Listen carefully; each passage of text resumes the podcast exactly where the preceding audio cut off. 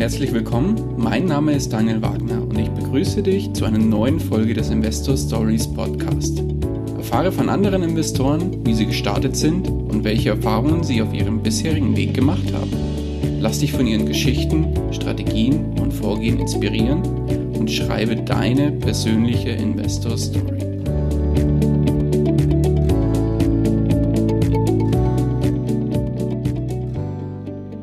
Diese Folge wird dir präsentiert von OnVista.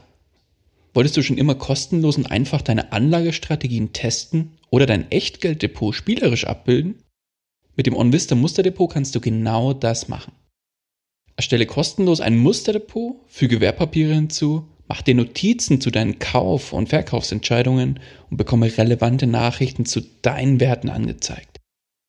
Die Anmeldung dauert nur eine Minute und du hast dein Musterdepot auch von unterwegs mit OnVista App jederzeit im Blick. Und jetzt viel Spaß bei der Podcast-Folge. Hallo und herzlich willkommen zu einer neuen Folge des Investor Stories Podcast. Heute zu Gast bei mir Peter Krieg. Grüß dich, Peter. Hallo, Daniel. Grüß dich. Ja, sind wir schön in, im Vormittagsflow unterwegs und schön um kurz nach zehn machen wir heute die Podcast-Aufnahme. Schön, dass du dir die Zeit nimmst, Peter, und schön, dass du da bist. Würdest du dich unseren Hörern ganz kurz vorstellen und erzählen, wer du bist, was du machst? Ja, mache ich sehr gern. Mein Name ist Peter Krieg. Ich bin Malermeister von Beruf, bin 52 Jahre alt, verheiratet. Wir haben zwei ziemlich erwachsene Söhne. Beide studieren aktuell und ähm, ja, bin tätig in der Immobilienbranche. Ich äh, mache gewerblichen Grundstücks- und Immobilienhandel und nebenbei auch ehrenamtlich tätig, durch und durch Fußballer, schon vom Jugendalter an, dem Ball hinterhergelaufen, später Trainer gewesen, Jugendleiter gewesen. Aktuell bin ich sportlicher Leiter von der SKV Büttelborn hier bei mir in der Gegend in äh, Südhessen. Ich lebe in Groß-Gerau. Ja, so viel zu mir. Sehr gut. Jetzt hast du schon gesagt, du läufst, bist immer dem, dem Ball hinterhergelaufen. Heute läufst du dann eigentlich eher noch zusätzlich den Immobilien hinterher, so ein bisschen, oder? Ja, ja. Und durchaus. Zusätzlich bist du ja auch noch Malermeister, das heißt Handwerker. Da trifft sich das natürlich gut, weil beim Immobilienbereich ist das Handwerk ja immer gefragt. Zurzeit mehr denn je. Ja. Also es ähm, ist ja so, dass das Handwerk gerade wieder eine goldene Zeit erlebt, als Fachkräftemangel ähm, und auch die, die wirtschaftliche Situation ist so, dass doch viele äh, ähm, Leute auf Kapitalanlagen setzen und da ist natürlich die Immobilie und Betongold sehr gefragt. Für die Handwerker gibt es viel zu tun. Ja, reißt nicht ab. Und ja, so gesehen ähm, erlebe ich da eine, eine gute Zeit für meine Branche, aber ich habe auch andere mitgemacht. Ja, das glaube ich sehr gerne. Ja, heute kann man sich sogar seine Kunden, glaube ich, einigermaßen aussuchen im Vergleich zu früher, oder? Ja, ich hatte tatsächlich schon ähm, Telefonate und E-Mails mit Neukunden, die ich abgelehnt habe, weil ich mit meinen Stammkundenverbindungen so gut ausgelastet war und ich diese guten jahrelangen Verbindungen nicht gefährden wollte, indem ich gesagt habe, ich kann keine weiteren Neukundenprojekte annehmen. Und anfangs gab es große Verwunderung. Später habe ich da durchaus auch schon von Leuten gehört, die sagen, das haben wir jetzt schon öfters gehört. Oh, interessant, ja. Ja. Und das finde ich unterm Strich auch eine sehr gute Entwicklung für beide Seiten, dass man da auch lernt, wieder ähm, gut miteinander umzugehen und beide Seiten bemüht sind, Probleme, die bei so einem Bauprojekt nun mal entstehen, auch einvernehmlich zu lösen und nicht der Auftraggeber ähm, sich vielleicht dann hart stellt und sagt, ähm, ich bin nicht bereit für irgendwelche ähm, Kompromisse, sondern ich setze mein, meine Interessen knallhart durch. Soll der Handwerker bleiben oder schauen, wo er bleibt. Hat sich so ein bisschen verschoben. Also man geht schon aufeinander zu und man möchte es lösen, damit der Kunde dann auch den Handwerker zukünftig wieder anrufen darf und der was für ihn macht. Mhm. Ja, ist ja für die Handwerker auf jeden Fall eine, eine schöne Sache und wie du schon sagst, ich glaube für beide Seiten ist es eine positive Entwicklung. Ja. Definitiv. Ja. Aber Peter, lass uns mal so ein bisschen, bevor wir auf dein eigentliches, was du heute so treibst, mhm. zu sprechen kommen, lass uns mal so ein bisschen einen Schwenk in die Vergangenheit machen. Erzähl uns doch mal so ein bisschen, wie bist du denn zu dem Thema Investments gekommen und wann hast du angefangen, ja, dein Geld für dich in irgendeiner Art und äh, Weise arbeiten zu lassen? Also meine Investment-Historie ähm, ist, glaube ich, typisch für viele Selbstständige, aber nicht sonderlich erfolgreich. Das darf ich hier durchaus sagen. Okay. Ich habe immer viel gearbeitet, schon als, als junger Kerl auf dem Bau hat es sich angeboten, dass man viele Überstunden ableistet. Es wurde da auch schon schnell viel Geld verdient. Also Klassenkameraden, die dann noch ein Studium draufgepackt haben, ähm, die waren noch weniger in Lohn und Brot. Aber ich als Auszubildender und später als junger Geselle hatte im Prinzip immer genügend Geld, habe mich aber nie oder unzureichend um, um die Geldanlage an sich gekümmert. Ähm, habe später auch die mehrfach den, den Fehler gemacht, mich von, von Beratern leiten zu lassen und in Dinge zu investieren, die ich im Prinzip nicht verstanden habe, sondern ich hatte ein Vertrauen aufgebaut, die werden mit meinem Geld schon das Richtige machen. Ja. Aber am Ende waren das keine guten Investitionen. So. Das heißt, was waren da so die ersten Schritte, wo du gesagt hast, jetzt, jetzt will ich mal mein Geld in irgendeiner Form anlegen und habe mir so einen Berater, so einen Bankberater, was auch immer, zu Rate gezogen? Ja, das war dann so Strukturvertrieb, ähm, Kontakte, die es da gab. Da wurde investiert in eine Mischung aus, aus Immobilien und Devisen. Ähm, ein großer Fonds es wurde in Filmgesellschaften investiert. Es wurde in ähm, Altenheime investiert und verschiedene Sachen, also schon breit gestreut. Ja. Yeah. Ähm, bisweilen auch Aktien, aber nicht so, dass ich mich dahinter geklemmt habe und es verstanden habe, sondern aus Vertrauen heraus ähm, dann mein Geld zur Verfügung gestellt habe und es habe es jahrelang laufen lassen. Ja, und du hast so. natürlich erstmal die anderen gezahlt und die anderen haben an dem Ganzen vermutlich mehr verdient als du.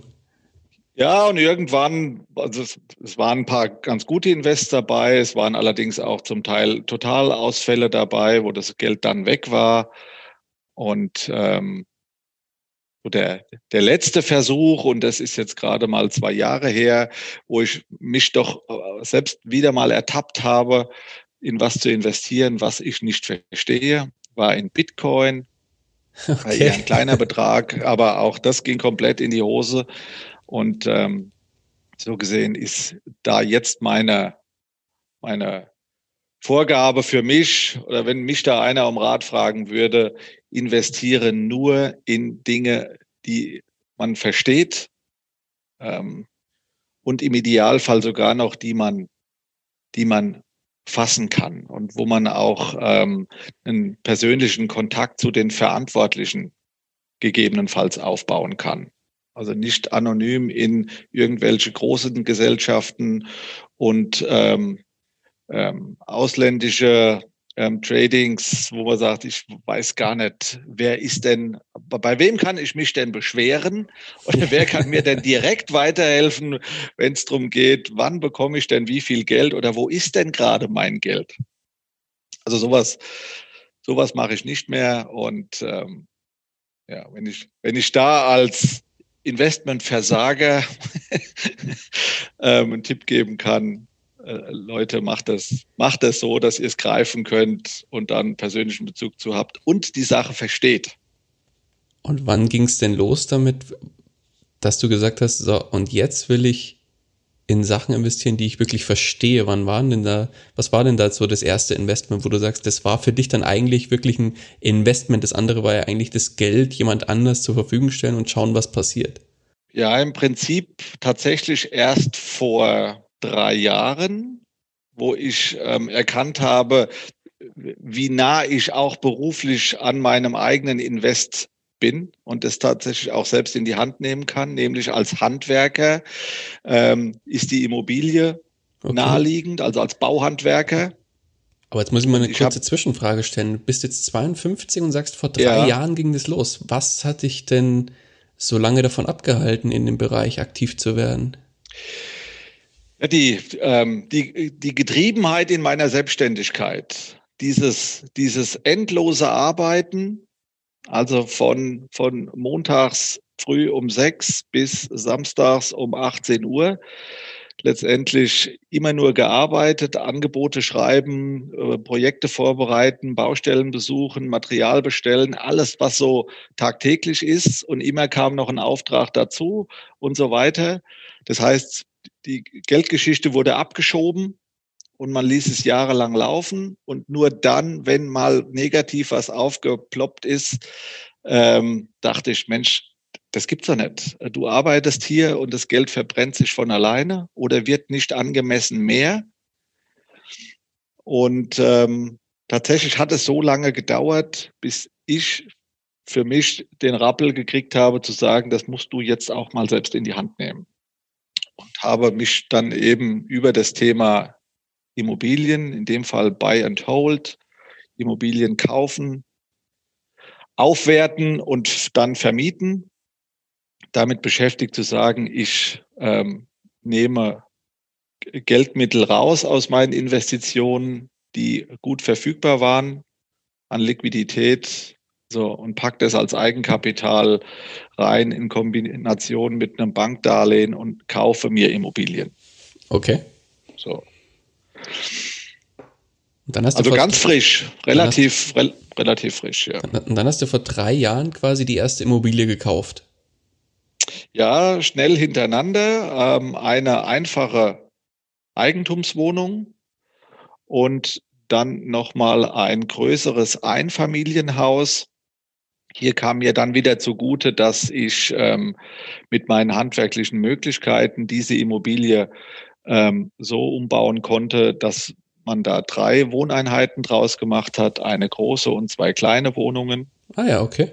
Habe also im Prinzip jetzt aus dieser einen Immobilie drei Einheiten gemacht und besitze aktuell vier und hatte auch den weiteren Plan, dahingehend ähm, weiter, weiter Bestand aufzubauen, um mir darüber ein passives Einkommen zu schaffen dass ich aus dieser Tretmühle, diesen vielen intensiven Arbeiten rauskomme, habe dann aber doch gedanklich Fahrt aufgenommen, habe mich mit dem Thema Immobilien ähm, noch viel mehr beschäftigt, weil es mir auch Spaß gemacht hat und habe erkannt, da gibt es ja noch ganz andere Möglichkeiten. Eben auch mein, meine tägliche Arbeit, dieses viele intensive, anstrengende Arbeiten als Malermeister, als Projektleiter, als Bauleiter ähm, das über mein Immobiliengeschäft ähm, auch zu verändern. Und bin dann jetzt an einem Punkt angekommen, wo ich mich extrem wohlfühle, indem ich ähm, ja, Immobilien kaufe, aufwerte und wieder verkaufe. Also der Klassisches Fix und Flip. Fix und Flip genau, Geschäft. Fix und Flip, mhm. ähm, Immobilienhandel. Das heißt, ich bin als Handwerker mein eigener Auftraggeber.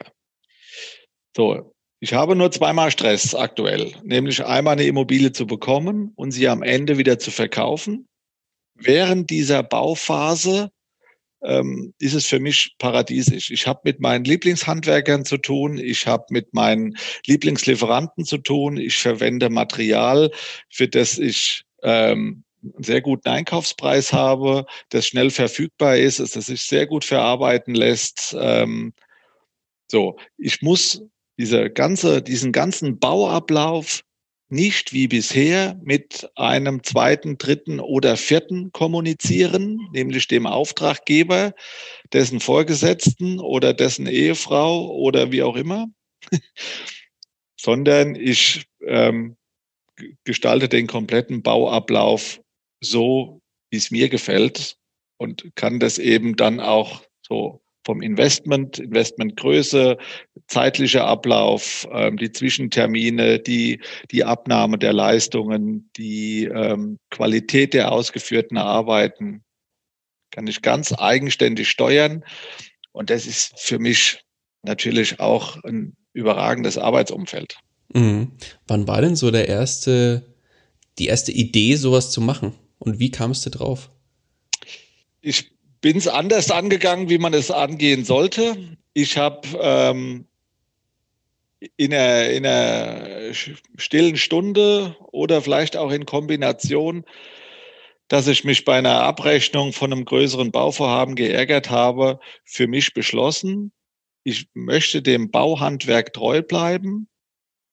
Allerdings möchte ich den Druck rausnehmen. Ich möchte mich nicht fremdsteuern lassen von Auftraggebern, von Kostendruck, von Handwerkern, sondern würde es gerne entschleunigen, dass es mir dann einfach besser geht und ähm, habe dann auch, also meine Frau ist noch mit im Geschäft, ansonsten sind wir, sind wir aktuell alleine in meinem Unternehmen. Das war schon mal anders. Also ähm, zu besten Zeiten ähm, waren wir fünf Mitarbeiter also fünf technische Mitarbeiter in meinem Unternehmen. Da waren auch zwei Architekten angestellt und ähm, da hat sich das Umsatzrad schon brutal schnell gedreht. Also man hat auch Aufträge angenommen, die man besser nicht angenommen hätte, weil ein gewisser Druck da war. Ähm, es muss laufen. So, aber wir haben ähm, die Unternehmensgröße dann reduziert, ähm, Stück für Stück am Schluss ähm, haben wir jetzt das Unternehmen wieder klein geführt. Und ich habe zu meiner Frau gesagt, wir, wir reduzieren jetzt die, die Aufträge, wir fahren das Ganze mal runter. Ich muss mal wieder mit zwei Füßen auf dem Boden stehen, um ähm, dass ich einfach Ordnung in mein, in mein Unternehmen reinbekomme und nicht zu viel Stress habe. Das heißt, ähm, es wurde immer weniger. Und ich habe nach einer Lösung gesucht, wie ich das einfacher strukturieren kann.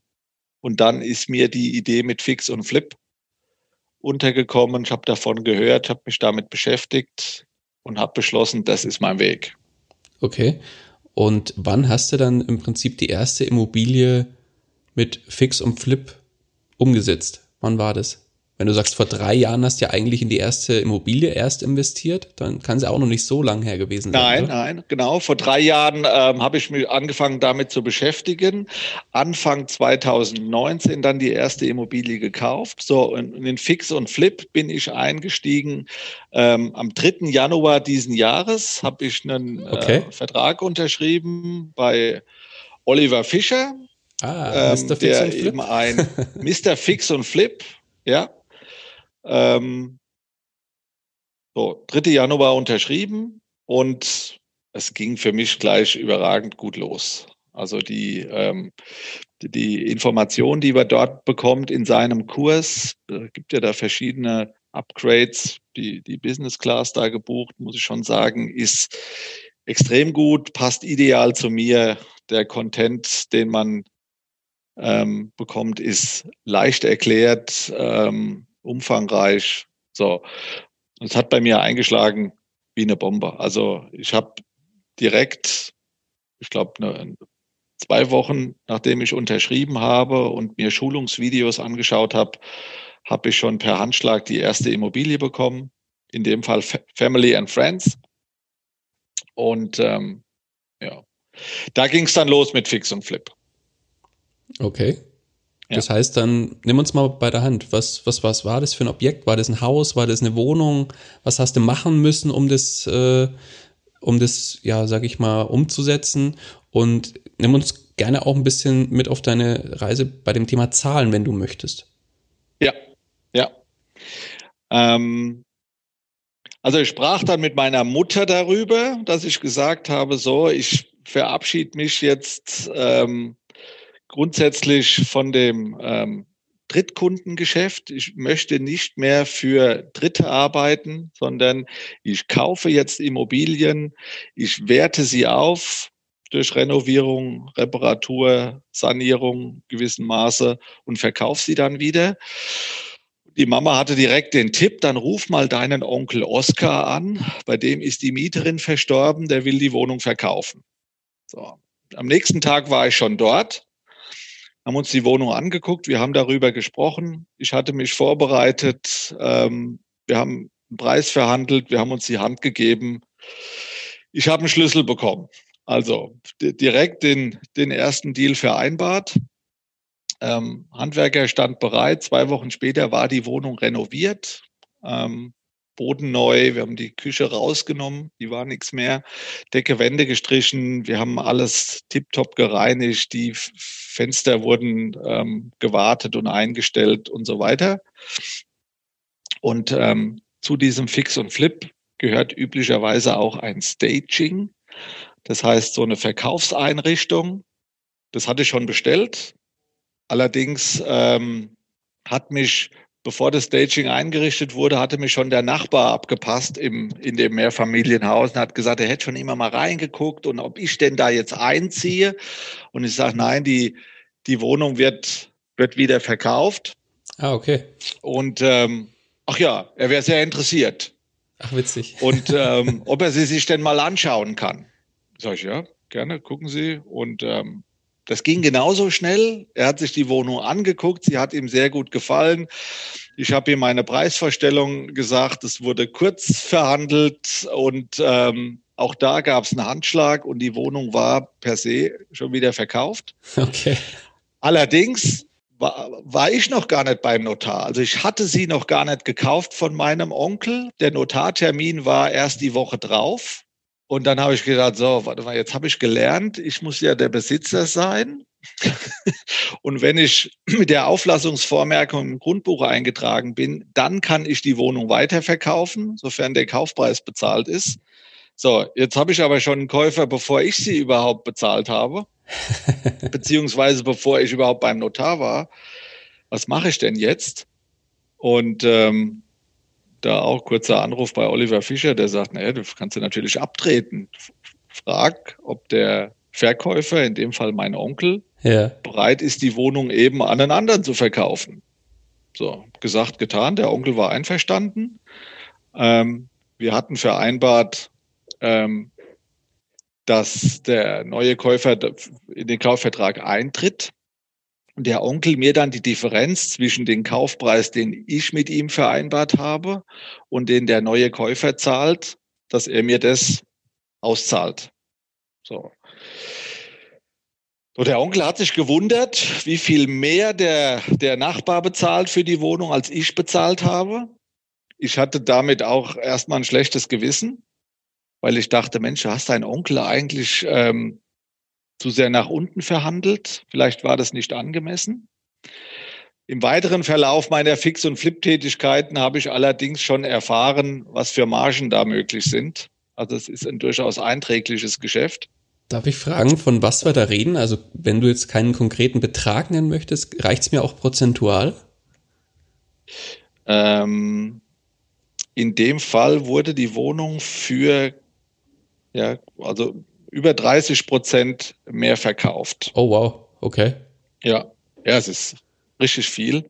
Und der Invest war auch überschaubar. Also ich, die Wohnung ja jetzt auch nicht komplett auseinandergenommen und saniert, sondern das war eine Renovierung letztendlich. Und ähm, das war ein ganz, ganz einträgliches Geschäft. Also für den, beim Onkel habe ich da noch ein bisschen mehr gegeben, fand ich irgendwie angemessen.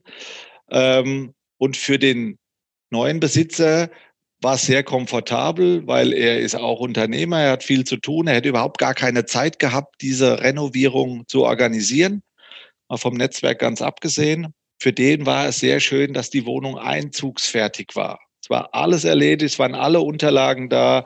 Die Wohnung war tiptop sauber, also nach Kaufpreiszahlung Schlüssel bekommen und er hat die Wohnung dann ähm, nutzen können. Und in dem Fall war es, war es für alle, alle ein guter Deal. Und eben die Besonderheit, dass ich nie Besitzer war dieser Wohnung. Also ich habe ein, ein Invest gemacht, ich habe Geld verdient, ohne dass ich selbst die Wohnung besessen habe, wie es halt im üblichen Handel ähm, üblich ist. Und ähm, ich erzähle gerne in unserem weiteren Gespräch, was sich daraus jetzt mittlerweile entwickelt hat. Ja. Aber vielleicht, ähm, bevor ich dazu komme, noch die, die ähm, Information, dass ich ähm, über dieses Fix und Flip jetzt mittlerweile, also wir haben jetzt Anfang November, ähm, neun Deals realisieren konnte, also neun Immobilien gekauft, fast jeden Monat eine. Okay. Natürlich schon echt eine gute Quote. Definitiv. Da bin ich, bin ich sehr glücklich drüber. Und es waren ja viele, viele sehr lukrative Deals, wo wir auch mit einer ähnlichen Marge reden. Also wir, ähm, die, die Immobilien werden in der Regel zwischen 15 und 30 Prozent ähm, vom Kaufpreis als Mehrwert am Schluss verkauft. Also das ist als, als Gewinnspanne möglich, wenn man es eben richtig macht. Wobei der Immobilien, also man, man muss schon auch Know-how mitbringen. Also es ist jetzt weniger so zu sagen, ich kaufe sie so, wie sie ist und verkaufe sie dann auch gleich wieder, sondern man muss natürlich schon auch ähm, investieren in Form von Handwerksleistung, in Form von Verkaufspsychologie, in Form von gutem Vertriebsnetzwerk an die richtigen Leute und so weiter. Also da steckt schon auch, auch Wissen drin und, und, und, und machen. Aber es ist durchaus eine sehr lukrative Tätigkeit. Ja, was waren denn jetzt so, sag ich mal, aus dem ersten Deal aus dem ersten Fix- und Flip-Deal, was ja so, sogar noch die Besonderheit mitgebracht hat, dass du die Wohnung gar nicht, eigentlich gar nicht gekauft hast und dir somit ja auch die Kaufnebenkosten gespart hast, oder? Was waren ja. denn so deine Learnings daraus? Im ersten Moment dachte ich, naja, das geht auch nur bei Family and Friends. Ich kannte meinen Onkel, ähm, konnte ihm das gut erklären, er mochte mich, da war Sympathie. Ähm, so, er, er lässt mich raus aus dem Kaufversprechen, anderer wird eingesetzt, fertig aus. Ähm, der dritte Deal, den ich dann hatte mit Fix und Flip, ähm, war auch etwas kompliziert. Ein mir befreundeter Makler hat mir eine Immobilie angeboten in Rüsselsheim. Ging um eine Dachgeschosswohnung. Ähm, sollte ich mir angucken. Das Geschäft hatte ein bisschen Zeitdruck gehabt. Die Immobilie gefiel mir auch.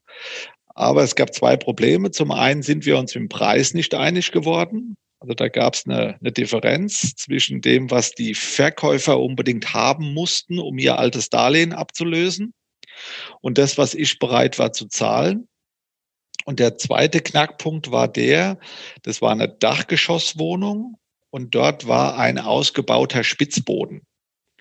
Und beim Sichten der Unterlagen ist mir aufgefallen, dass dieser Spitzboden nicht als Wohnraum eingezeichnet war. Und also das, das war kein Wohnraum, sondern das war im Prinzip Nutzfläche, zwar zum Wohnraum hergerichtet. Allerdings gibt es da einige rechtliche und kaufmännische Hürden. Zum einen muss man beachten, wie darf dieser Raum überhaupt nur genutzt werden. Da geht es um Fluchtwege im Brandfalle.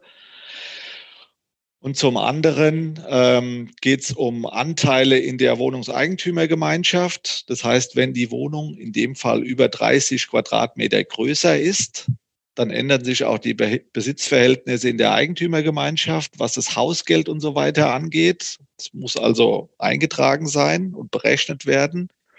Und der dritte Punkt ist, wenn ein dritter Käufer dieser Immobilie deinen Kauf finanziert über die Bank, dann rechnet die Bank in der Regel auch nur die tatsächliche Wohnfläche als Grundlage. Das heißt, Nutzflächen wie Keller und Schuppen und so Dachböden werden nicht als Wohnraum gerechnet. Ähm, so gesehen kann sich die Zusage für ein Darlehen oder auch der Zins oder das notwendige Eigenkapital negativ darstellen. So. Und da habe ich gesagt, nee, das ist mir jetzt zu heiß. A, passt der, passt der Preis nicht und B, wir müssen ein Zimmer rausrechnen und 30 Quadratmeter. Das, äh, da kommen wir nicht zusammen. Aber der Makler war sehr hartnäckig und hat gesagt, Mensch, da muss es doch eine Lösung geben. Setzt euch doch noch mal zusammen an den Tisch. Und dann erzählte ich bei diesen Leuten die Story von meinem Onkel Oskar. Ja. Zu sagen, also da habe ich eine Wohnung gehandelt, die mir nie, die ich nie besessen habe. Wäre das denn eine, eine, eine Möglichkeit? Das also dargestellt, wie das ablief. Ähm, der Herr von den Verkäufern, der war davon begeistert und die Frau hat gesagt, ach nee, ich weiß nicht, wenn das nicht funktioniert, äh, lieber nicht. Aber zum Glück hat er sich durchgesetzt und wir haben daraus einen, also gemeinsam einen Vertrag entwickelt. Also die Verkäufer der Immobilie haben äh, beschrieben, wo sie ihre Sorge sehen, wo sie ihr Risiko sehen, was sie auf gar keinen Fall haben möchten. Und ich als Investor ähm, in dem Fall habe natürlich auch meine Bedenken dargestellt. Und so wurde gemeinsam ein Vertrag entwickelt und mehr oder minder, ohne dass wir es rechtlich haben prüfen lassen, auf Ehrenwort unterschrieben und losgelegt. Dann, ja, was waren denn deine Bedenken und was waren denn Ihre Bedenken, die dann vertraglich ja. festgehalten wurden? Das finde ich jetzt ja. auch nochmal ganz spannend. So, die Bedenken der Verkäufer waren die, ähm, dass sich diese, diese Renovierungsarbeiten viel zu lange hinziehen. Also da kommt mal ein Handwerker, der reißen dann Tapete runter, die machen Boden raus und irgendwann sind die verschwunden und lassen sich Wochen und Monate lang nicht blicken. Und die Immobilie ist dann zwischenzeitlich in einem schlechteren Zustand wie bei der Übergabe. So. Ähm, oder auch der kalkulierte ähm, erwartete ähm, Wert der Immobilie wird nicht erreicht. Es geht ja auch darum, dass man ähm, dem Verkäufer einer Immobilie dann schon darstellen muss, wenn Sie mich investieren lassen in Ihre Wohnung für Handwerksleistung, dann ähm, rechne ich mit einem Verkaufspreis am Ende in Höhe von Summe X. So. Und wenn die Leute sagen, naja, aber was ist denn, wenn wir die Immobilie nicht verkaufen für den Preis? So, also wir warten jetzt wochenlang und am Schluss wird die Immobilie ähm, schlechter verkauft wie erwartet. Wo, ähm, wir haben da keine Handhabe. Wir können nicht eingreifen. Davor haben wir Bedenken. Das waren also die Ängste der Verkäufer. Und meine Bedenken sind die, ich investiere ja in die Wohnung, eine, in eine Wohnung, die mir nicht gehört, in Handwerksleistung, in Material, meine Zeit, ähm, Vertriebskosten, ähm, die dazukommen. Was ist, wenn der Verkäufer am Ende des Prozesses nicht bereit ist, die Wohnung zu verkaufen? Weil er sagt, ach, die ist so schön, da ziehen wir direkt wieder ein. Schönen Dank, Herr Krieg, das war's ähm, oder der Verkäufer nicht bereit ist, die Wohnung zum höchstmöglichen Preis zu verkaufen, weil er zum Beispiel sagt, die Schwägerin hat sich die fertige Wohnung angeguckt und die gefällt der so gut, die wird da jetzt gerne einziehen. Und da machen wir natürlich einen Familientarif. Ja, klar. Die kriegt die Wohnung nicht zum höchstmöglichen Preis verkauft, sondern da gibt's ja, einen Freundschaftspreis. Das heißt, der würde ja meinen, kalkulierten und verdienten Gewinn an dieser Wertsteigerung aushebeln. So, und solche Punkte müssen eben geregelt werden, unter anderem auch die Laufzeit. Wie lang darf maximal das Projekt laufen? Das heißt, bis wann muss die Wohnung verkauft sein? Das steht da unter anderem auch mit drin. Aber das kannst du ja auch nicht wirklich garantieren, oder? Ja, aber ich bin schon der Meinung, dass man, also man, wir, die Profis in dem Geschäft, den, den Kunden, den Laien oder der sich nur am Rande mit dem Immobilienverkauf beschäftigt, den müssen wir an die Hand nehmen. Und wir müssen mit unserem Know-how schon auch mutig genug sein, da ein Versprechen abzugeben. Und das Sagen, wird sogar das wurde dann an der Stelle auch vertraglich fixiert. Das Ja. heißt, die Wohnung ist verkauft zu Summe X am. Na, Also die, die Summe ist variabel. Es gibt einen, einen garantierten Mindestbetrag. Wir garantieren dem Verkäufer, dass er mindestens so und so viel bekommt. Bekommt er mehr als diese Mindestsumme, dann wird davon unsere Aufbereitung bezahlt, die wir als Pauschalfestpreis anbieten. Also der Aufbereiter kriegt schon, äh, der, der Verkäufer bekommt schon gesagt, was wird gemacht in der Wohnung und was kostet das. Aber nicht als Variable, sondern als fester Preis. Davon wird also, das wird davon bezahlt, wenn der, dieser Mindestpreis, der dem Verkäufer versprochen ist, übertroffen wird. Unsere Handwerksleistung bezahlt und den Preis darüber hinaus, den teilt man sich. Okay, also das heißt, lass uns, lass uns mal ein konkretes Zahlenbeispiel machen. Wenn die jetzt für 100.000 Euro, ähm, 100.000 Euro möchte der Verkäufer mindestens haben. Und Ja. deine Handwerksleistung kostet, sagen wir mal, Pauschalpreis 10.000 Euro mit allem drum und dran. ja, Und du würdest die jetzt für 120.000 verkaufen, dann würde der Verkäufer 100.000 kriegen, du 10.000 für deine Handwerksleistung und die 10.000, die drüber sind, die 50-50 zwischen dir und dem Verkäufer. genau. Okay, verstanden. Gut verstanden. Gut erklärt. Ja, oder so, ja. genau, ist im Prinzip eine, eine einfache Rechnung. Ja, Und ähm, wir als Immobilienhändler, als Fix und Flipper, ähm, wir gehen da auch ins Risiko, dass wir schon erkennen, die Wohnung hat Potenzial, um sie eben tatsächlich für 120.000 zu verkaufen. mhm. das heißt im Umkehrschluss, aber jetzt machen wir mal ein Negativbeispiel.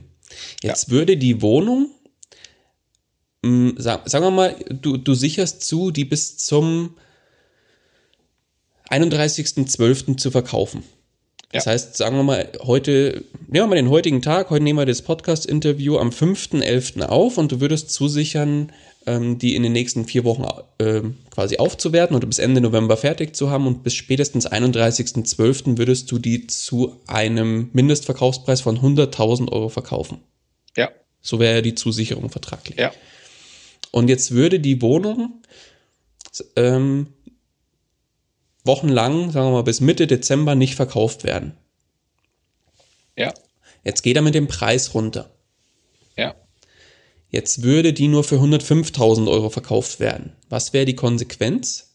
Der Verkäufer kriegt seine 100.000 und du 5.000, weil das natürlich die Hälfte von dem ist, was du, was du als Pauschalpreis festgesetzt hast. Wäre es so?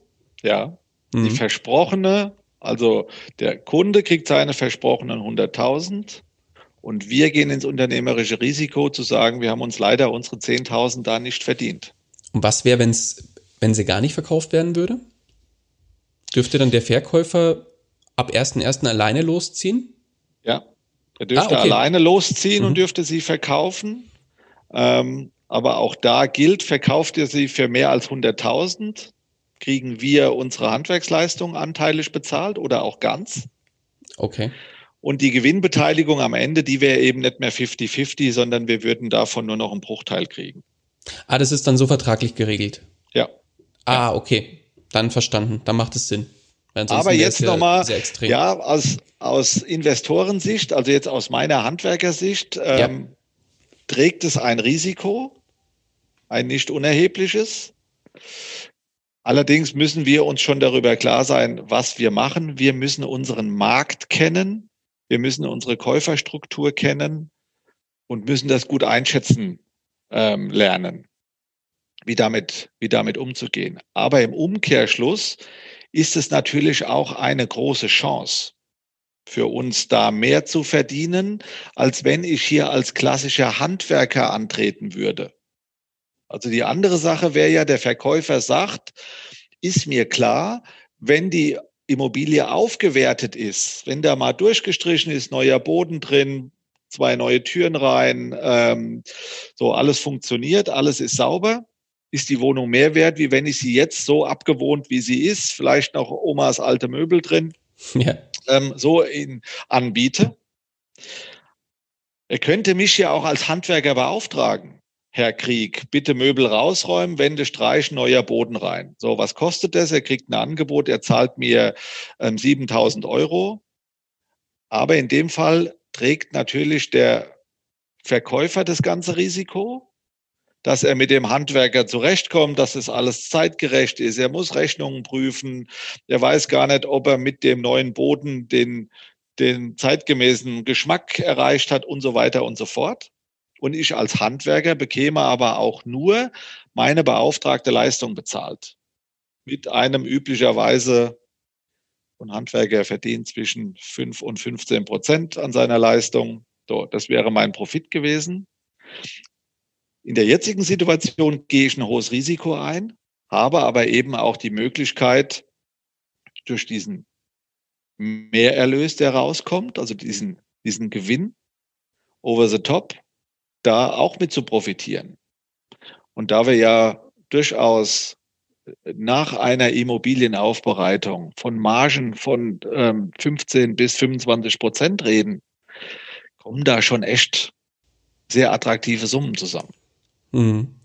Jetzt hätte ich aber noch mal eine, eine andere Frage. Jetzt sind wir immer noch bei deinem dritten Deal wo quasi genau das entstanden ist.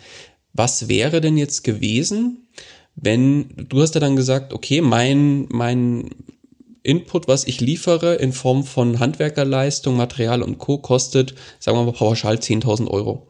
Ja. Jetzt stellt sich aber während der Aufbereitung der Wohnung raus, zum Beispiel wenn ihr die Böden rausgerissen habt oder den Boden rausgerissen habt, dass da Wasserschaden unterm Boden war und alles voller Schimmel. Keine Ahnung, oder irgendwas anderes in der Richtung, wo, sagen wir so, unerwartet war und nicht eingeplant war und nicht eingepreist war. Wie wäre der dann mit sowas umgegangen und habt ihr sowas geregelt?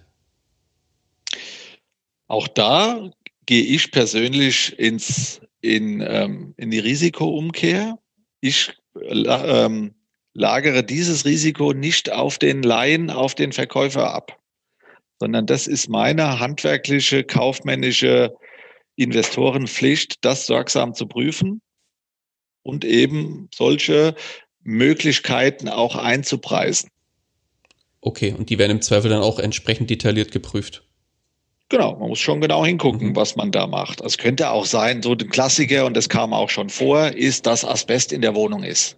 Zum Beispiel, genau. Wenn einer keine Ahnung hat und sagt, oh, das mache ich jetzt mal, ich ähm, mache hier so ein Partnerprinzip ähm, mit einem Verkäufer, ich investiere in seine Immobilie zum Pauschalfestpreis und ich habe eben keine Ahnung, dann kann das natürlich sein, dass ähm, es ein negatives Ergebnis gibt.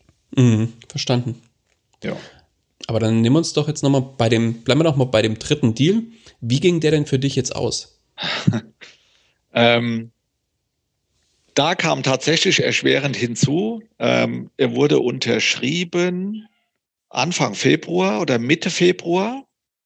Und dann hatten die ähm, Verkäufer geplant, dass sie Mitte März ausziehen. Und dann kam die, ähm, die äh, Corona-Sache auf. Ah, okay. aber noch nicht auch so richtig abschätzen konnte, was, was kommt da jetzt auf uns zu, wie lange wird es gehen, wie dramatisch wird es sein. Ähm, aber glücklicherweise sind ähm, die Besitzer doch zwei Wochen früher ausgezogen, weil sie gesagt haben, wir wissen gar nicht, ob wir reisen können, ob wir ein Umzugsunternehmen bekommen. Ähm, es gibt gerade ganz gruselige Meldungen. Mhm. Sind also ausgezogen und mitten in dieser Startphase der Pandemie haben wir die Wohnung renoviert und ähm, relativ schnell fertiggestellt. Es lief gut und haben sie trotz aller Widrigkeiten knapp, glaube, vier Wochen nachdem wir die Schlüssel bekommen haben, dann waren zwei Wochen die Handwerker drin und dann nochmal zwei Wochen Vertrieb oder auch drei Wochen Vertrieb, hatten wir schon eine feste Kaufzusage für die, für die Immobilie. Und ähm, auch da gerne zahlen. Ja, unbedingt. Ja, damit. ähm, es klingt fast unglaublich, aber es sind reelle, echte Zahlen. Es gibt auf unserer Homepage sogar ein, ein, Video, wo wir die Verkäufer von dieser Rüsselsheimer Wohnung befragt haben. Auch da wird über diese Zahlen gesprochen. Ganz kurz. Ähm, die Immobilie wurde, bevor ich sie mir angesehen habe, von einem Makler mehrere Monate angeboten zum Kaufpreis von 333.000 Euro. Allerdings wurde die Wohnung als Fünfzimmerwohnung angeboten mit 137 Quadratmeter Wohnfläche. Als ich dahin kam und festgestellt habe, dieser Spitzboden ist kein Wohnraum, sondern nur Nutzfläche, wurden da nur vier Zimmer draus und 105 Quadratmeter. Also die Wohnung wurde deutlich, deutlich kleiner. Und ich habe damals gesagt, ähm, ich ähm, biete nur 297.000 als Kaufpreis. Und die Verkäufer wollten aber 310.000 haben, um damit ihr altes Darlehen abzulösen. So, dann haben wir einen Vertrag gemacht, wo ich gesagt habe, ich garantiere Ihnen die 310.000, die Sie haben wollen. Einfach aus dem Grund, Hätte ich die Wohnung gekauft für 297.000 und hätte die Kaufnebenkosten ähm, bezahlt, wärst du schon drüber. Wäre mein In genau, wäre mein Invest sowieso Klar. höher wie 310.000 gewesen. Mal von den Finanzierungskosten, von dem Hausgeldkosten, während ich die Immobilie besitze, ähm, abgesehen, das wäre ja auch noch on top gekommen. Also ich garantiere Ihnen die 310 dann waren die schon mal entspannt, weil sie das bekommen, was sie haben wollten. Ich habe die Handwerksleistung pauschal mit 23.000 Euro inklusive Mehrwertsteuer angeboten, pauschal Festpreis. Und meine damalige Kalkulation war, dass wir die Wohnung für 365.000 Euro verkaufen können. Da habe ich mich weit zum Fenster rausgelehnt. Der Herr, von dem Verkäufer-Ehepaar. Der hat gesagt, es ist ein guter Deal, aber niemals werden wir die Wohnung für 365.000 verkaufen. Okay. Wir haben die jetzt schon ein Vierteljahr angeboten und für 333, da kam gar keiner, beziehungsweise gar kein ernsthafter Interessent. Ähm, da sind wir, sind wir abgeblitzt und da haben wir aber noch ähm, 30 Quadratmeter und einen Raum mehr angeboten. Wie wollen Sie denn jetzt auf 365.000 kommen? Ja. und ich habe gesagt, lassen Sie mich mal machen. Ich habe den Markt gecheckt. Ähm, ich traue mir das zu. Und unterschätzen Sie bitte nicht, ähm, wie viel Mehrwert eine einzugsfertige Wohnung hat für den Käufer, weil wir über Emotion verkaufen. Die Wohnung ist gestaged, die ist top beleuchtet, die sieht gut aus, ähm, die riecht nicht nach Farbe oder nach Laminat, sondern die ist angenehm äh, allem und da wird einer wird reinkommen und wird sich in die Wohnung verlieben und der wird auch diese 365.000 zahlen. Ja gut, Herr Krieg, da machen Sie mal. So, die Wohnung wurde viel schöner wie gedacht. Wir haben das Staging gemacht, wir haben Bilder gemacht von einem Immobilienfotografen. Überragend. Also die Wohnung war wie aus so einem Architektenkatalog. Also die sah so gut aus. Die Lage war mittelmäßig dort im Ort. Ähm, aber die Wohnung war überragend und ich wurde von so vielen Leuten angesprochen, was für sensationelle Bilder wir da eingestellt haben. Und es gab direkt einen Immobilientourismus. Also ganz viele Leute wollten die Wohnung sehen. Und wir haben sie dann mal fresh angesetzt mit 395.000. Meine, okay. meine Strategie war, nach unten können wir immer noch verhandeln. Klar.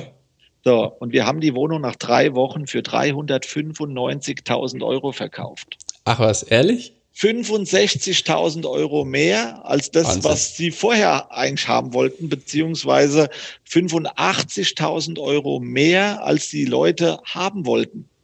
So. Und das wow. war für alle ein überragendes Geschäft. Also für den Makler, der sie dann natürlich für den höheren Preis verkauft hat und da anteilig seine Marge bekam. Für mich als, als Aufbereiter, als Investor, ähm, war es auch eine richtig ordentliche ähm, Beteiligung am Mehrerlös. auch die, die Verkäufer ähm, haben natürlich deutlich viel mehr bekommen als das, was, was sie erwartet haben. Und das in schneller Zeit. So, und da, da ist letztendlich der Knoten geplatzt, wo ich gesagt habe, wow, jetzt habe ich das sogar mit, mit mir eben als Fremden ähm, hingekriegt mit diesem Vertrag, den wir zwischenzeitlich von einem Anwalt haben prüfen lassen. Der war ganz gut formuliert, aber es mussten noch paar Kleinigkeiten rein und auch raus und umgeschrieben werden. Aber in groben Zügen konnte der Vertrag so bleiben. Und nun haben wir begonnen, eben dieses Partnerprinzip, nämlich der Verkäufer ist, wird ja zum Partner des Investors. Man macht ein Gemeinschaftsgeschäft, ähm, dieses Partnerprinzip zu bewerben. Und auch danach konnte ich damit jetzt, ähm, ähm, haben wir nächste Woche eine Beurkundung einer Immobilie in Büttelborn bei Groß-Gerau hier in Südhessen. Das ist eine Erbengemeinschaft also eigentlich auch ein eher schwieriges Klientel dafür. Aber auch die konnte ich überzeugen. Ich habe den von meinem Onkel Oscar erzählt. Der Onkel Oscar, wenn ich gewesen wäre. Der Onkel Oscar Story. So, fanden die gut, haben wir so abgeschlossen und auch die Immobilie wurde nach Fertigstellung, Staging, Fotografie ähm, deutlich teurer verkauft wie, wie vorgesehen. Mhm. Aber jetzt mal zu dieser Mehrerlösvereinbarung, die ihr jetzt da entwickelt habt. Ich finde das ja super genial, weil eigentlich ist es ja ein Win-Win für alle. Und ähm, aber da so ein paar Stolperfallen, die mir jetzt gerade so spontan noch einfallen würden. Mal angenommen, ich mache das mit dir. Ich bin der Verkäufer und habe jetzt zum Beispiel die 10-Jahresfrist noch gar nicht äh, also die Spekulationsfrist überstiegen. Das heißt, ich besitze die Immobilie, die ist jetzt 100.000 Euro wert, besitze ich erst fünf Jahre, aber will sie jetzt trotzdem ja. verkaufen, aus welchen Gründen auch immer. Ja. Vielleicht, weil ich das Geld brauche.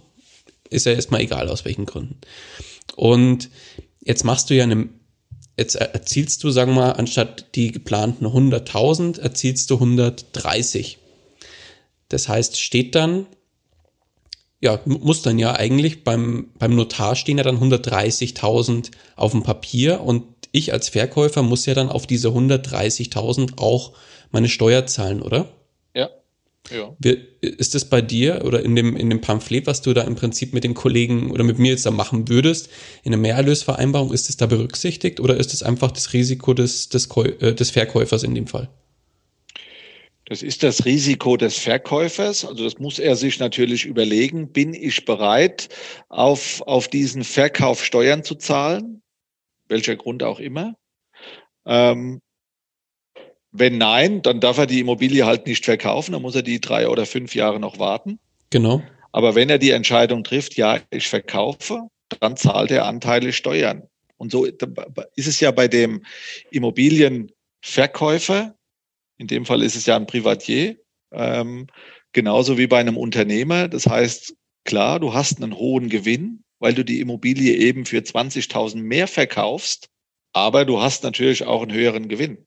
Wobei, ja, diese, wobei diese Aufbereitungskosten, die kann er ja da schon auch gegenrechnen. Das, dafür kriegt er ja eine Rechnung. Ähm, mhm. Also er, er sagt ja, bleiben wir mal bei unserem Beispiel von vorhin.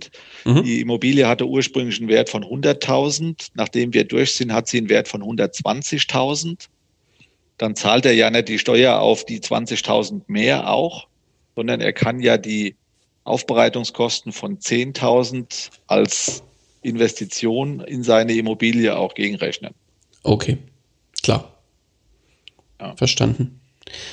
Gut, und wie du schon gesagt hast, wenn jetzt da irgendwas sein sollte, was du als, ähm, als Handwerker, als Aufbereiter, nenne ich es jetzt mal, übersehen würdest, dann wäre das dein Risiko tatsächlich? Ja. Das heißt, du gehst da rein, wertest das Ding auf, stellst fest, im Keller ist Hausschwamm, keine Ahnung. Irgendwas, was richtig schön äh, in, in, ins Geld gehen könnte. Und übersiehst es und machst es nicht. Das heißt, du, du steckst Geld rein und ja, durch, die, durch diesen, diesen Makel wird dann die Wohnung weniger wert oder es muss nochmal Geld nachgeschossen werden, um das zu bereinigen. Dann, ja, ist es shit happens und das ist dein Risiko. Ja, es ist eine Chance. Mhm. mehr für die Handwerks, deutlich mehr für die Handwerksleistung zu bekommen, als wenn ich einfach beauftragt würde. Aber es ist auch in dem Fall ein Risiko zu sagen, ich übernehme die Verantwortung komplett für mein Handeln. Und ich finde, das ist natürlich dem Immobilienbesitzer gegenüber eine, eine tolle Dienstleistung. Er muss Definitiv. den Mehrwert zwar mit mir teilen, das kann schon ärgerlich sein. Also ich schaue jetzt mal hin, die, ähm, die Immobilienbesitzer dieser Dachgeschosswohnung in Rüsselsheim, die haben 85.000 Euro mehr bekommen, wie sie wollten. So, und, und müssen die Hälfte an mich abdrücken. So, kann man sagen, was ein Mist. Andererseits hätten die die Wohnung ohne mich verkauft, dann hätten sie 310.000 von irgendwem anders bekommen. Das heißt, sie hätten von diesem potenziellen Mehrwert, den wir ja nicht erzielt haben, hätten sie auch nichts abgekriegt. Also das ist dann immer Spatz in der Hand und Taube auf dem Dach. Aber ich als Immobilienprofi als Handwerker, als Aufbereiter, als Vertriebler. Ähm, ich muss den Unerfahrenen und den Laien an die Hand nehmen und sagen, geben Sie mir Ihre Immobilie in vertrauensvolle Hände, ich mache das Beste draus. Und ich habe zum einen ein ganz hohes Interesse, die Immobilie wirklich zum bestmöglichen Preis zu verkaufen. Also so ein, Mehr, so ein Mehrwert von 5000 Euro sind 2000 Euro in meine Kasse. Also das ist für mich durchaus erstrebenswert. Nicht zwingend hat ein Makler ein Interesse, die Immobilie für 5000 Euro mehr zu verkaufen, weil aktuell Hessen 5,8 Prozent brutto Maklerquotage von 5000 Euro sind 250 Euro roundabout im Kopf gerechnet. Da macht er sich nicht krumm und läuft da nicht noch dreimal extra hin ich würde mir die Mühe machen. Und zum anderen bin ich auch daran interessiert, dass dieses Geschäft ganz schnell vonstatten geht, weil meine Investition in diese Immobilie für Materialeinkauf, für Handwerker bezahlen und so weiter und so fort, ähm, bekommt ja erst dann einen Rückfluss, wenn die Immobilie verkauft ist. Also erst dann, wenn der neue Besitzer den Kaufpreis bezahlt hat, dann kriege ich vom Verkäufer mein, das Geld für meine Leistung. Und wenn ich da rumtrödle und sage, naja, dauert halt jetzt drei Monate, man, die, die Küche haben wir schon mal rausgerissen im, im November, aber der, der Fliesenleger kommt erst im März, ja, dann bleibt dir die, mein Invest vom November ähm, vier Monate da liegen. Habe ich ja, gar klar. kein Interesse dran. Das heißt, der Vorteil für dich ist, du zahlst eigentlich keinerlei Kaufnebenkosten, weil die zahlt dir dann der eigentliche Käufer beziehungsweise Verkäufer, je nachdem. Ja. Das heißt, da bist du raus. Du gehst eigentlich nur in Vorleistung von Arbeit und Invest in Form von Material und Handwerker. Genau. Mhm. Material, Handwerker, Staging, Fotografie, Vertriebskosten, so sind schon ein paar, paar Punkte. Aber auch nicht zu unterschätzen ist eben die, Ko die Koordination aller, aller Beteiligten. Mhm. So, und das kann ja beim Klar. Handwerk geht's ja schon los. Hast du überhaupt einen Handwerker an der Hand, der das A gut macht, der das B zu einem angemessenen Preis macht, der C Zeit hat?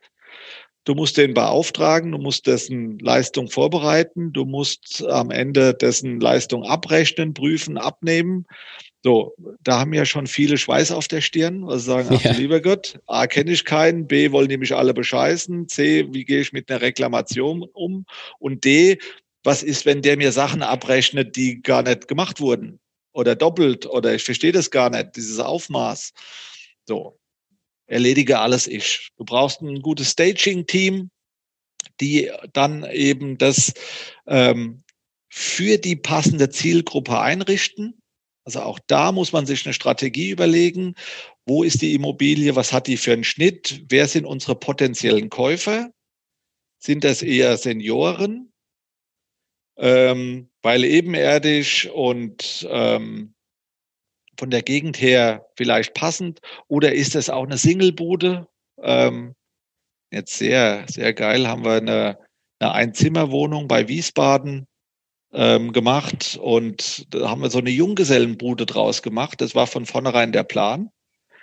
Das heißt, die wurde echt klasse gestaged am Ende mit einer ähm, E-Gitarre, die da stand, mit einem großen Bild, mit einer Gitarre, da stand eine, eine Flasche Gin auf dem Tisch. Es war einfach, ein Laptop war da aufgebaut. Es war so eine richtig coole, äh, ja, Junggesellenbude für einen jungen Kerl.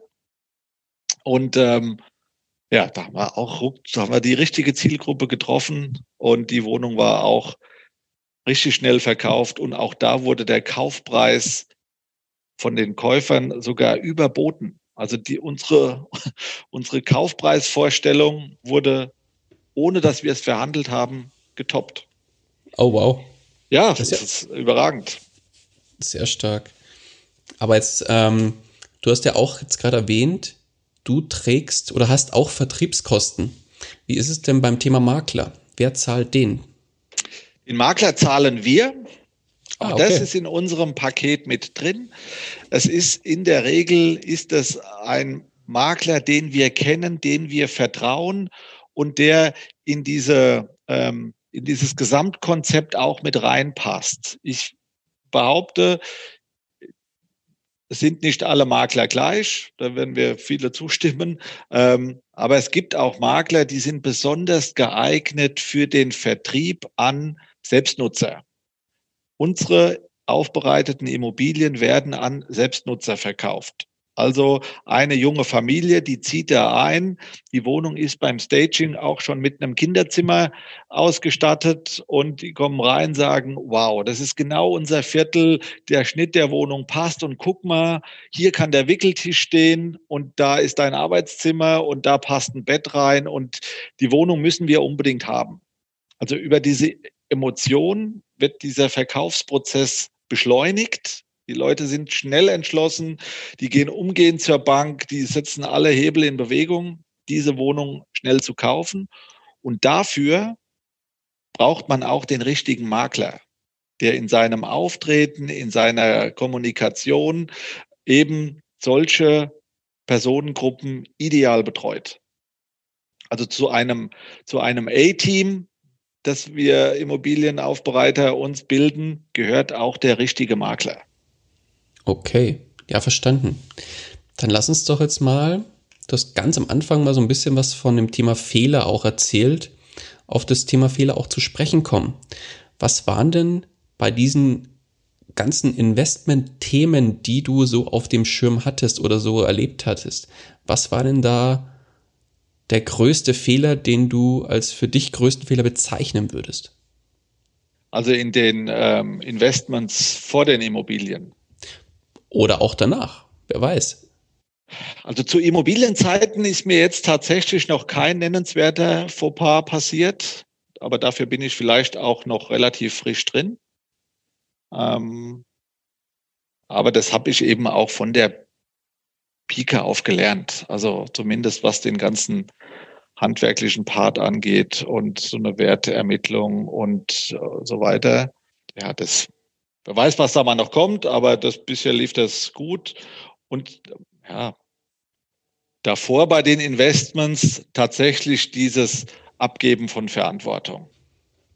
Und Vertrauen auf die falschen Leute. Vertrauen auf die falschen. Ich meine, die haben auch ihren Job gemacht und ob dann so ein Vertriebler von so einem Strukturvertrieb, ähm, ob der dann immer weiß, was er da so tut oder wie sich was entwickelt, ähm, das weiß ich nicht. Ähm, ich kann bisweilen da auch schlechte Geschäfte gut verdrängen, indem ich denen auch nicht ewig nachweine, sondern ja. sage, shit happens, erzähle es am besten keinem, weil dann ärgere ich mich jedes Mal wieder drüber. Mhm. Aber wir haben eine Sache, wir, wir hatten mal in, in Edelholz investiert, 30.000, wow, war das jetzt Mark oder Euro? Ich weiß es schon gerade mehr. So, in Edelholz, in eine Plantage in Bulgarien, mhm. ähm, habe ich erst mal gedacht, ist ja klar, die Bäume, die sind da. Ich könnte sogar hinfahren, könnte einen umarmen. Ähm, was soll da schon passieren? Und die Dinger wachsen und irgendwann werden die verkauft und kann man mal machen. So, irgendwann hieß es dann, ah, die, Ähm, die BAFA, das Bundesamt für Finanzen und so weiter, hat es als nicht steuermindernd, förderfähig beurteilt. Bäume gilt nicht. Es ist keine Sparanlage. So, ist die Förderung rausgefallen. Die Handwerker sind abgezogen. Die Maschinen sind verkauft worden. Die Bäume sind schon verdorrt oder werden sterben in den nächsten Jahren. So, kann ich jetzt auch nicht hinfahren nach Bulgarien und kann meinen Baum selber gießen. So, die Kohle ist weg, fertig aus, total bescheuert. Also, das waren so Fehler. Mach nichts, was du nicht greifen kannst. Ähm, mhm. Ja. Dann lass uns mal das jetzt umdrehen. Was war der größte Erfolg? Ich habe so eine Vermutung, dass gleich das Wort Oscar nochmal fallen wird. Also die Erfolge erreihen sich dann jetzt wirklich schnell hintereinander. Ich muss schon sagen, ich bin da gerade auf einem echten Highfly. Ähm, meine beiden Söhne, beide Studenten, ähm, ja. haben jetzt vor vier Wochen etwa auch ihr eigenes Unternehmen gegründet. Ähm, parallel zum Studium steigen die auch ein in den Immobilienhandel. Ah, studieren die irgendwas mit Immobilien? Ja, glücklicherweise. Der ältere Sohn, der Sebastian, der studiert Immobilienmanagement. Okay. Der hat eine Ausbildung als Immobilienkaufmann gemacht und jetzt packt er ein Studium drauf.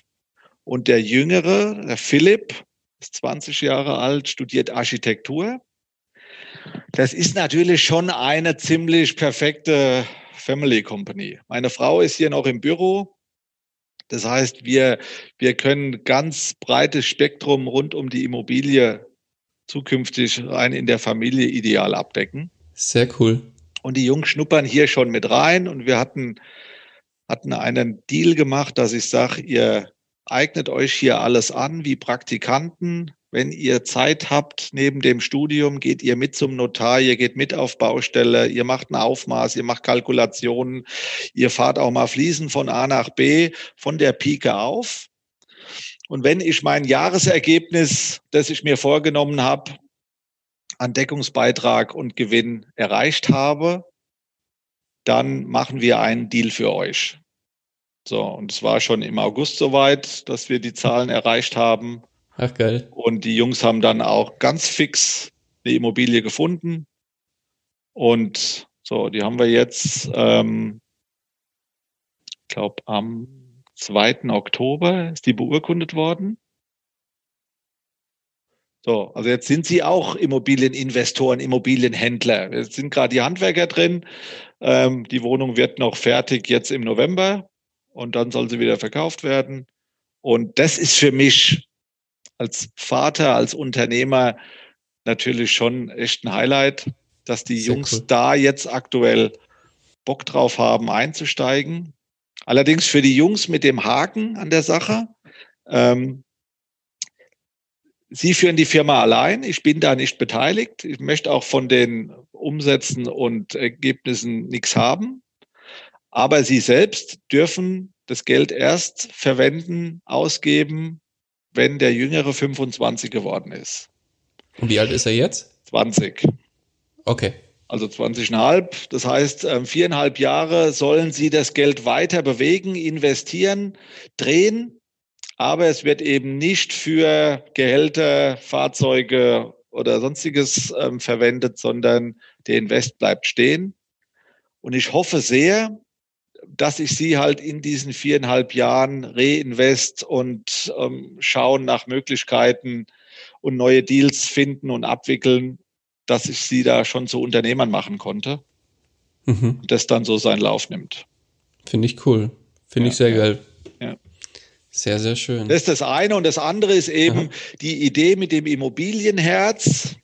Ich könnte fast drüber nachdenken, ob was irgendwie Onkel Oskars Geschichte nennt oder so. Das, das Immobilienherz ähm, ist ein Netzwerk an eben Immobilienhändlern, äh, Fix und Flippern, so wie ich einer bin.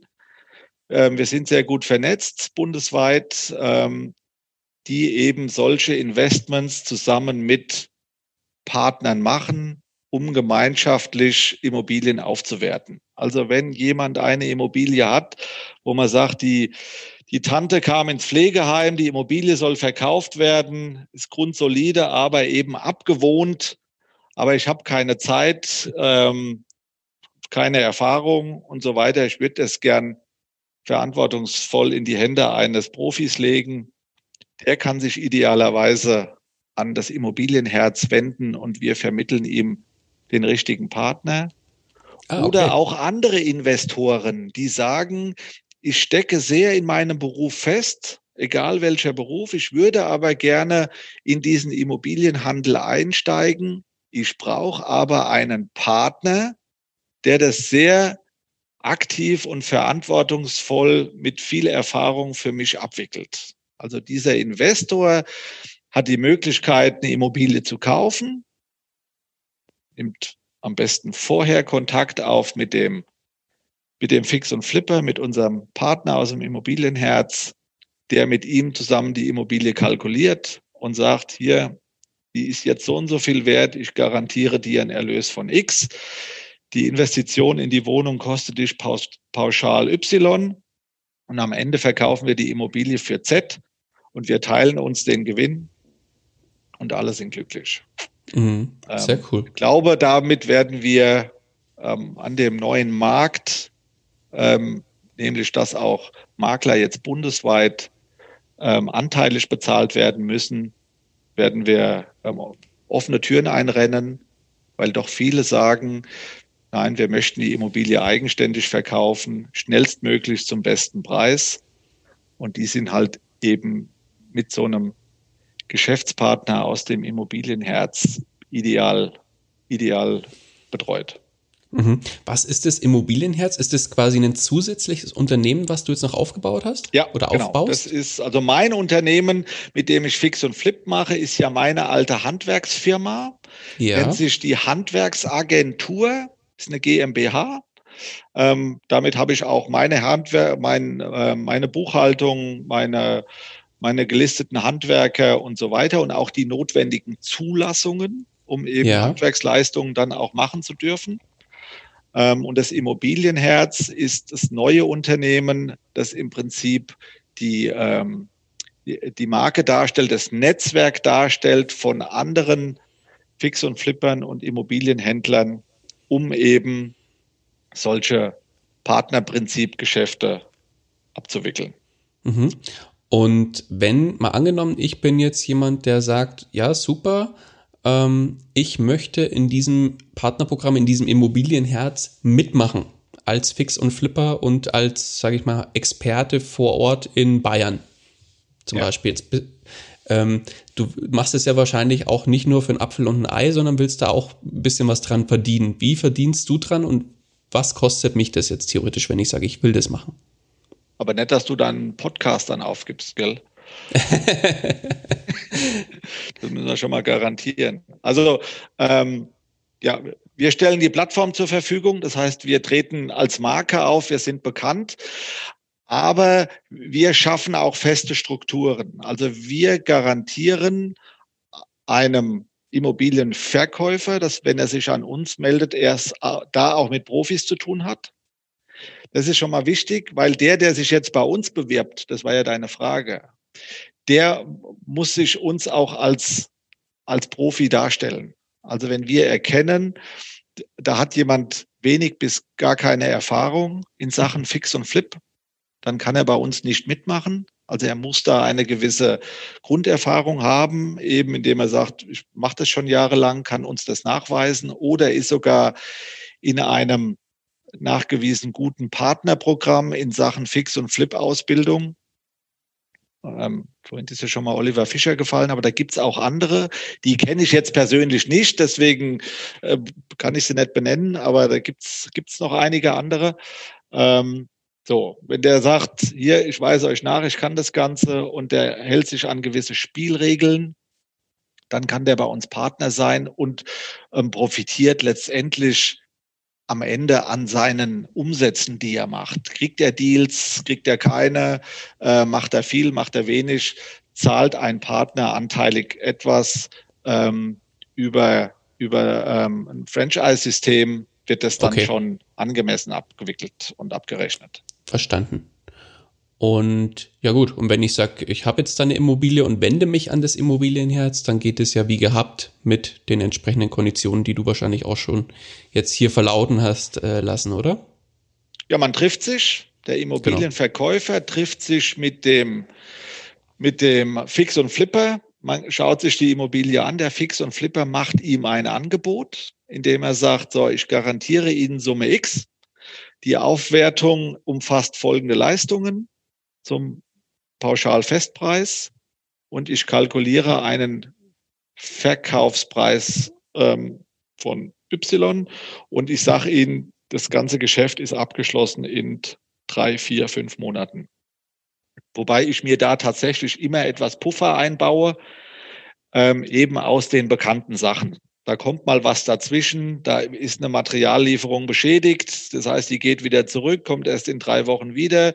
Da fällt mal ein Handwerker aus, ähm, der, der kann dann auch drei Wochen nicht. Also da ist es so, dass wir diese Vertragslaufzeit jetzt nicht so eng schnüren, dass wir von Anfang an Schweiße auf der Stirn haben.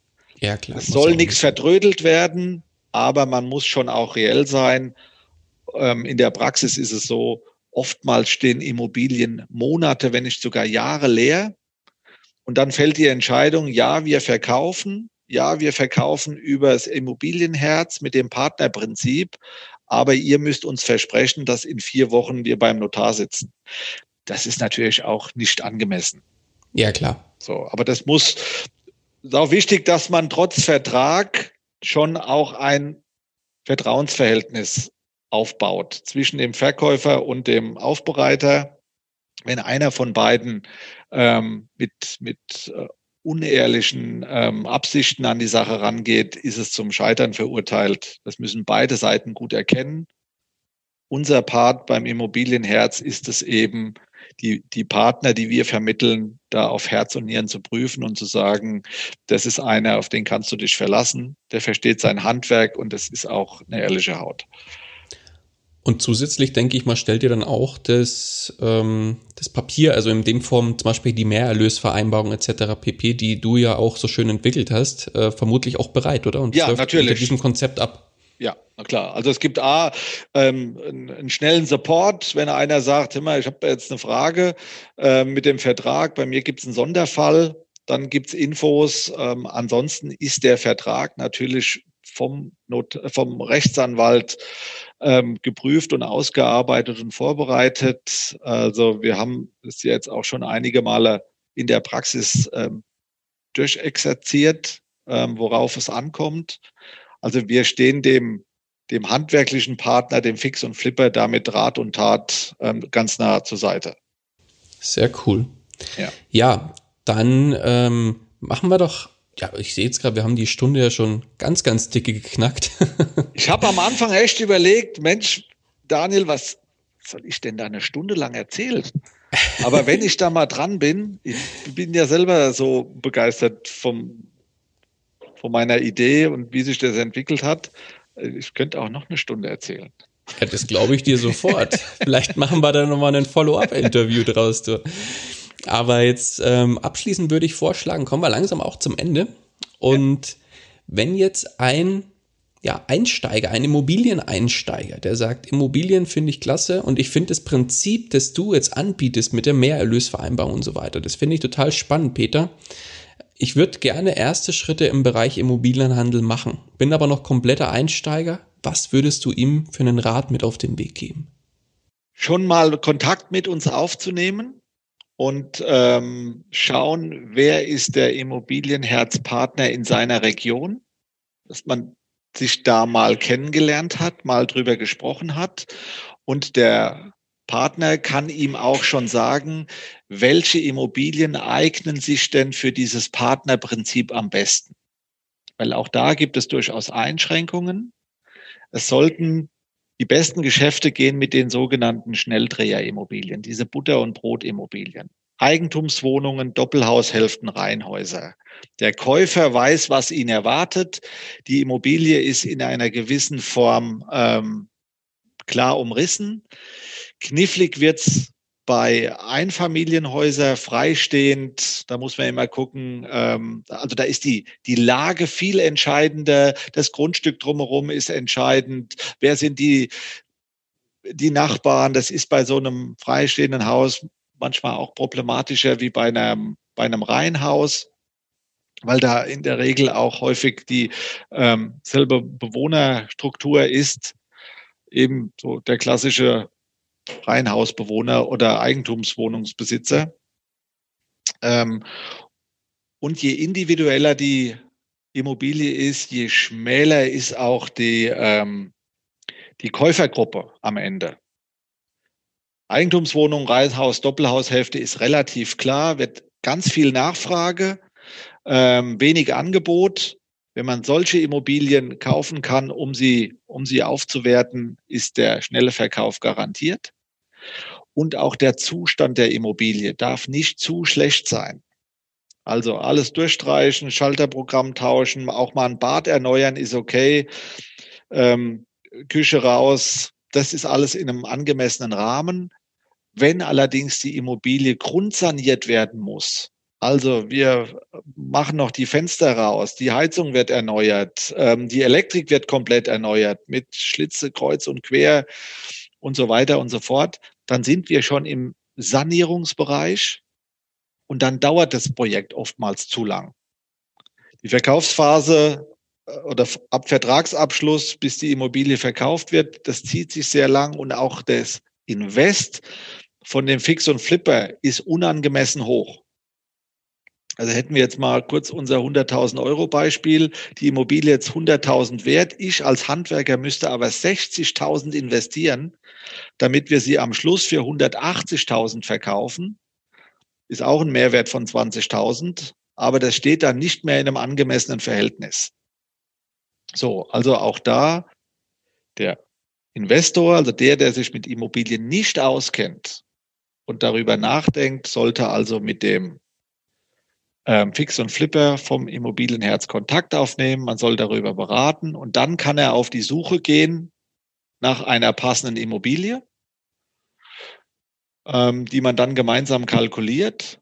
Oder wenn schon eine Immobilie ansteht, eben aus der Familie oder er, er weiß von einem Deal, wo für ihn was zu holen ist, dann soll er auch schnell Kontakt aufnehmen mit dem Fix und Flipper, dass es im Vorfeld gut besprochen wird und gemeinsam kalkuliert.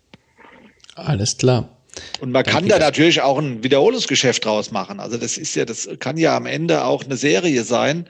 Wenn mhm. einer sagt, ich bin Maschinenbauingenieur und ich bin vier Monate im Jahr in China und ähm, Brasilien unterwegs, würde aber trotzdem gerne in Immobilienhandel investieren. Wenn der Immobilien besorgt, wenn der die einkauft und sein Partner wertet die auf und bereitet alles vor für den Verkauf, ähm, ist das dauerhaft ein Geschäft für beide Seiten. Ja, klar. Stimmt. Ja. Mhm. Spannendes Thema auf jeden Fall. Muss ich mir fast selber mal überlegen, du. Garantiert hast du da irgendwas. Also, ja, manchmal sieht man was, wo man sagt, ach, das wäre ja was gewesen, aber ich kenne keinen Handwerker, ich weiß nicht, wie das funktioniert und überhaupt da auch das ganze Rechtliche mit Notar und Auflassungsvormerkung und Grundbuch, Abteilung 1, 2, 3. Da habe ich jetzt gar keine Zeit, mich reinzulesen. Das ist mir ein Tick zu kompliziert. Ich lasse es lieber. Aber Klar. zu sagen, ich muss nur die Immobilie kaufen oder jetzt erstmal einen Daumen drauf haben, bis ich mit meinem Partner drüber gesprochen habe. Und dann macht der Rest, macht ein Profi. Leichter kannst du es nicht haben. Spannendes Thema, definitiv. Dann Peter, abschließend, wenn dich einer unserer Hörer oder Hörerinnen erreichen möchte oder auch ein Interessent an dem Immobilienherz, wo findet man dich, beziehungsweise wie kann man mit dem Immobilienherz Kontakt aufnehmen? Also zum einen gibt es natürlich eine Homepage, die nennt sich immobilienherz.com. Okay. Ja, da ist alles drauf. Da ist eine Mailadresse, ist eine Telefonnummer. Ähm, wir sind ein kleines Unternehmen, die Wege sind kurz. Also die Chance, dass der Anrufer ähm, direkt mit mir in Kontakt kommt, ist extrem hoch. Und ja, ich ähm, ja, wir, wir wachsen jetzt gerade, da sprudeln viele Ideen, kommen viele schlaue Köpfe zusammen. Also Fix und Flipper, die interessiert sind, dürfen sich gerne melden. Ähm, Investoren dürfen sich gerne melden, die ihre Immobilie zum besten Preis verkaufen. Aber auch an sich sind wir auf der Suche nach Unterstützern im Aufbau unserer Firma. Ob das jetzt ähm, Grafikdesigner sind für Scope Identity, ob das Vertriebler sind, ob das Handwerker sind. Ähm, also es gibt ganz viele äh, Anknüpfpunkte, wo wir Bedarf haben und ich freue mich über jeden, der sich interessiert dafür. Perfekt. Dann Peter von meiner Seite ganz, ganz herzlichen Dank für den ja sehr wertvollen und tollen Input. Also für mich auch ein ganz neues äh, Thema, was ich so hier im Podcast noch nicht hatte. Äh, sehr, sehr spannend. Also Fix und Flip war natürlich mal dabei, aber so in dem Umfang oder in dem, in dem Ausmaß nicht so, wie du das machst. Ja. Sehr, sehr spannendes Thema auf jeden Fall. Und äh, ja, wer da Interesse hat, sollte auf jeden Fall bei dir mal vorbeischauen. Und abschließend bleibt mir eigentlich nur noch eins zu sagen. Die letzten Worte des Interviews, die gebühren dir. Also schönen Dank auch an dich, auch dass du so aufmerksam warst, mich zu finden, ähm, das Thema zu erkennen, als, als wertvoll und mich anzuschreiben. Also ich habe mich sehr geschmeichelt gefühlt und hat mir jetzt auch viel Spaß gemacht. Ähm, ich wünsche dir extrem viel Erfolg, weil ihr Podcast-Menschen in, in alle Branchen und Richtungen, ihr verwendet ja schon auch brutal viel Zeit ähm, in, in eure Leistung und da steckt, denke ich, auch extrem viel Herzblut drin. Ähm, ja, wünsche mir, dass du da weitermachst, ähm, dass ich von deinen Podcasts äh, viel höre. Und ja, ganz großen Dank, dass du mir die Chance gegeben hast, so ein bisschen was über mein Geschäft zu erzählen. Alles klar, Peter. Ich danke dir. Mach's gut. Tschüss. Ciao, ciao. Das war's auch schon wieder mit dieser Podcast-Folge. Ich danke dir ganz herzlich fürs Zuhören. Wenn dir der Investor Stories Podcast gefallen hat, dann freue ich mich darüber, wenn du mir eine Bewertung bei iTunes hinterlässt. Das Ganze dauert keine zwei Minuten, jedoch unterstützt ihr damit mich und meine Arbeit für den Podcast. Außerdem möchte ich dich herzlich einladen, dich der Investor Stories Community über Facebook anzuschließen. Vernetze dich dort mit Gleichgesinnten, tausche dich mit anderen Menschen, die ebenso die Verantwortung für ihre Finanzen selbst übernommen haben, aus und profitiere vom Know-how vieler erfahrener Investoren. Neben dem aktiven Austausch erwarten dich regelmäßige Community-Aktionen, Gewinnspiele und noch vieles mehr. Den Weg zur Community findest du über www.investor-stories.de slash community. Ich freue mich, wenn du auch beim nächsten Mal wieder mit dabei bist. In dem Sinne, alles Gute und habe die Ehre, dein